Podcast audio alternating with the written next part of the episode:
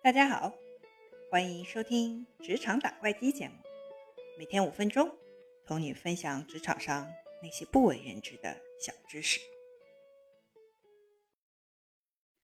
今天我们来探讨，遇到一些新的业务究竟要怎么做。有网友问，他刚刚入职了一家公司做产品的线上推广，这块业务他和公司都是第一次接触，也不知道具体怎么做。老板只是让他负责开发，但也不知道到底要怎么样量化他的 KPI。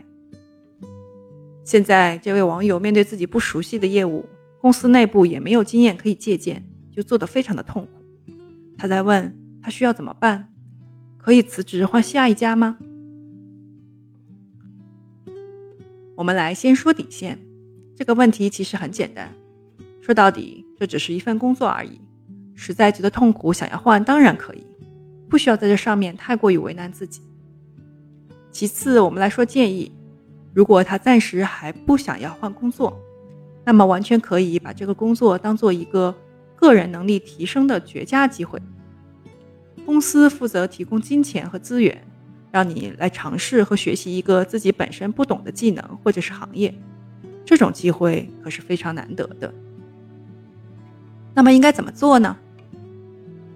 首先，你就当自己是在老板的位置，现在要把这个业务当做自己的生意。你想想，你会从哪里开始？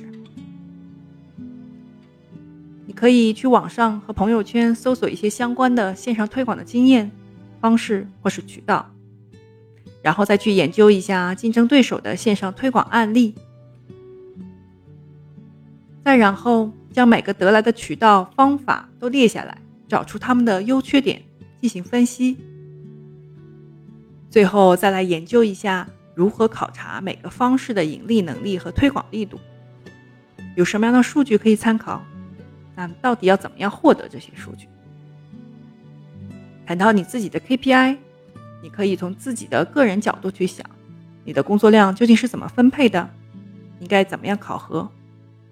销用创造的销售数据行不行呢？用推广的数据准不准呢？如果都不行，那么用节点式考察可不可以呢？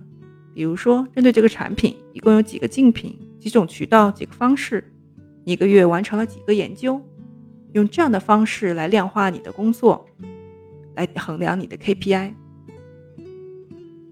那么最后的最后，在整体新的方式的推广的研发和测试中，你有什么经验和教训呢？将上面这些问题都研究清楚，然后提交一份报告给老板，这就是你们公司对于这个领域的宝贵的信息资源。无论你的尝试最后成功与否，在这个探索过程中，你所表现出来的能力，为公司建立的信息库，以及自我在该领域的成长，都是大大的得意。这比一开始就放弃这份工作来说，才是真正的挖掘了这个机遇给你个人的成长。所以，不要害怕失败，也不要担心自己的无知。探索的过程比探索的结果，往往能提供更多的成长。